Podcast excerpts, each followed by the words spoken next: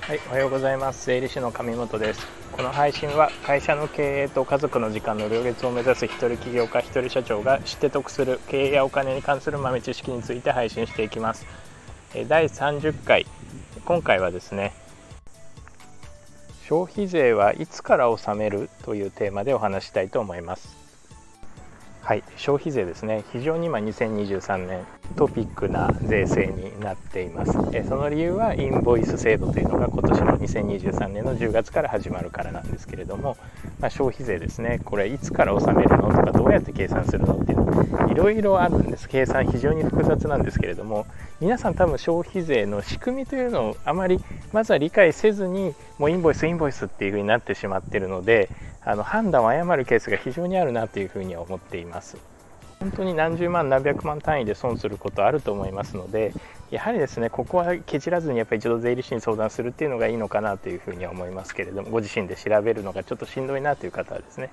はいなのでちょっとこの配信は消費税というものをちょっと噛み砕いてですねインボイスに最終的にはインボイスに到達したいんですけれどもそれより前に考えなきゃいけないキーポイントっていうのが何何点かありますので、まあ、そこを一つずつ解説していきたいなと思っています。今日はですね消費税はいつから納めなきゃいけないのという、まあ、基本中の基本からまず考えていかなきゃいけないかなというふうに思っています。はいまずですね消費税というのは納税義務のある人とその消費税を負担しているという人が異なるという間接税と言われるものですね、えー、イメージとしては何が今イメージが違うかというと所得税というのは皆さんが稼いだ収入ですね。お給料であったり、えー、何か物を売った収入であったりそういったものに対して課税されるのでご自身が稼いだ利益にご自身が課税される直接税と言われるものですけれども消費税というのは納税をする人とその税を実質的に負担している人が異なるという形になります。これはどういう意味かというと非常にシンプルなお話をすると例えば皆さんがコンビニで110円のジュースを買いましたといった時には、えー、まあ、税込みが110円ですねだった時には皆さんはその100円のジュースに対して10円の消費税を負担して、えー、コンビニにお金を払っていることになります。まあ、厳密にはテイクアウトなので8%なのかもしれませんが、まあ、110円のうちの10円を消費税を払っています。なので消費税というのは、まあ、物を消費した方ですね最終的なそのものを消費した方が負担している皆さん消費者お茶を買ったジュースを買った皆さんがその消費税10円分の消費税を負担しています。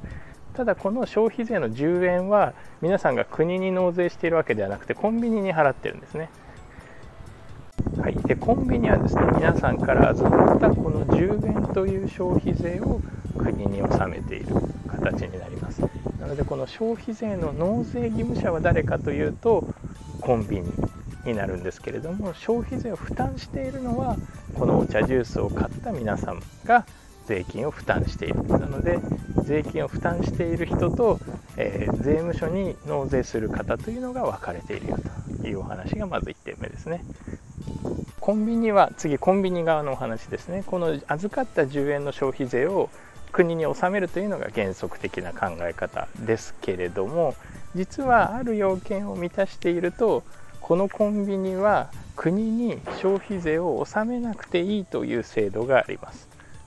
これはまあいわゆる免税事業者と免税事業者制度というのがあるんですけれども消費税は預かっていいんですね。110円で物を売って10円の消費税を預かっていいんですけれども言葉は悪いですけどこれ懐に入れてもいいよという制度があります。はい、じゃあこの消費税の免税事業者になれるかどうかというのが一つの皆さんちょっとコンビニ側の立場だと思います事業者の皆さんはコンビニ側の立場であり、まあ、消費者の立場ももちろんありますけれども事業を行うという意味ではコンビニ側の立場かなと思います。なので事業者として免税事業者になれるのであればこの10円を国に納めなくていいよとなりますのでこれをこの要件さえ分かっていれば逆にこれに当てはまらなければ消費税を納めなきゃいけなくなるので消費税を納税する納税義務者になりますよという形になります。じゃあどの場合に消費税を納めなくていい事業者になれるかというところなんですけれどもこれ結構ですね複雑今税制がどんどん複雑化していますので何件も要件があるんですけれども2つだけ覚えておいていただければいいのかなと思います。1つ目の要件ですね。基準期間の売上高が1000万円以下であること。基準期間ってややこしいですよね。これがま簡単に言うとフリーランスの方であれば例えばこの2023年消費税の納税義務がある人は誰かというと2021年度2年前の2年前の売上高が1000万円を超えていると消費税の納税義務者になっちゃうんですけれども逆に2年前の売上高が1000万円以下であればまず消費税を納める必要はないんです。110円で物を売って10円預かったとしてもこの10円を国に納税する必要はないという形になります。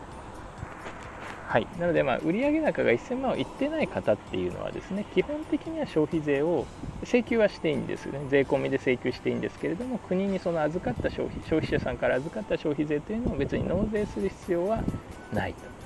という考え方になります。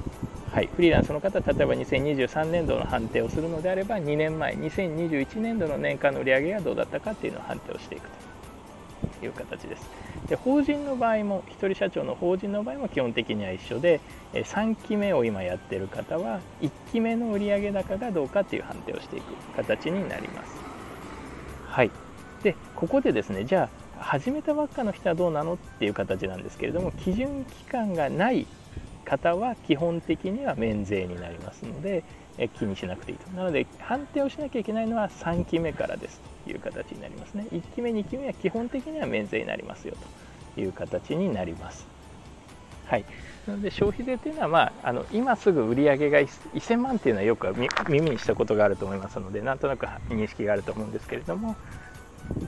今すぐですね。この今の売り上げが1000万超えたからすぐ納税されるわけじゃ納税しなきゃいけなくなるわけじゃなくて2年前の売上高が1000万を超えるかどうかで判定するという形になりますのでここ実は認識ちょっと間違ってるという方は結構いらっしゃるのでご留意いただければなと思います。はい。なので基本的にはフローチャート1つ目ですね。2年前の売上高が1000万超えてるかどうかというところを判定していただければなというふうに思います。はい、この消費税のフローチャート複雑なんですけれどももう1点だけですね気をつけなければいけない、えー、売上高が1000万円以下だった場合でも基準期間の売上高が1000万円以下だった場合でも気をつけなきゃいけない方というのがいます、えー、それは従業員を雇っている方で半期でですね1000万以上払うようなケースがある場合です。なので年間で2000万ぐらいお給料を払っている、まあ、自分にも含めてですね一人社長の場合には自分も含めてですけど半期で半期で1000万年間2000万以上納めている場合払っている給料を支払っている場合には課税され消費税の納税義務者が出る可能性があります。具体的にはですね基準期間というのは2年前だと言いました。今度はこれ特定期間というんですけれども1年前の上半期ですね2023年度を例にとるのであれば2022年の上半期でお給料の支払いが1000万円超えていた場合にはいくかの消費税の納税義務がある場合があります。まあ、あまり考えられないですけど給料が1000万円なのに売上高1000万いってないってことはあまりないので今ちょっと簡単に説明してますけれども1年前の上半期のお給料が1000万超えてるとですね消費税を納める可能性が出てきますのでこの2点はまず押さえておいていただいた方がいいのかなというふうに思います。はい、今日ちょっとまずはですね消費税の納税義務を納税義務があるのかどうかというところについてご説明いたしました、えー、1つ目2年前の売上高が1000万超えているかをまず判定しましょうと。で従業員を雇っている方は1年前も一応見ておきましょう。1年前の上半期のお給料が1000万超えてないかというのを見てこの2つを満たしているのであれば基本的には消費税は納めなくていいよという考え方がまずありますのでまずここから押さえていきましょうという形になります。はい、でここからですね何回か分けて消費税について分けて説明をしていきたいなと思います。えー、本日もご清聴いただきありがとうございました。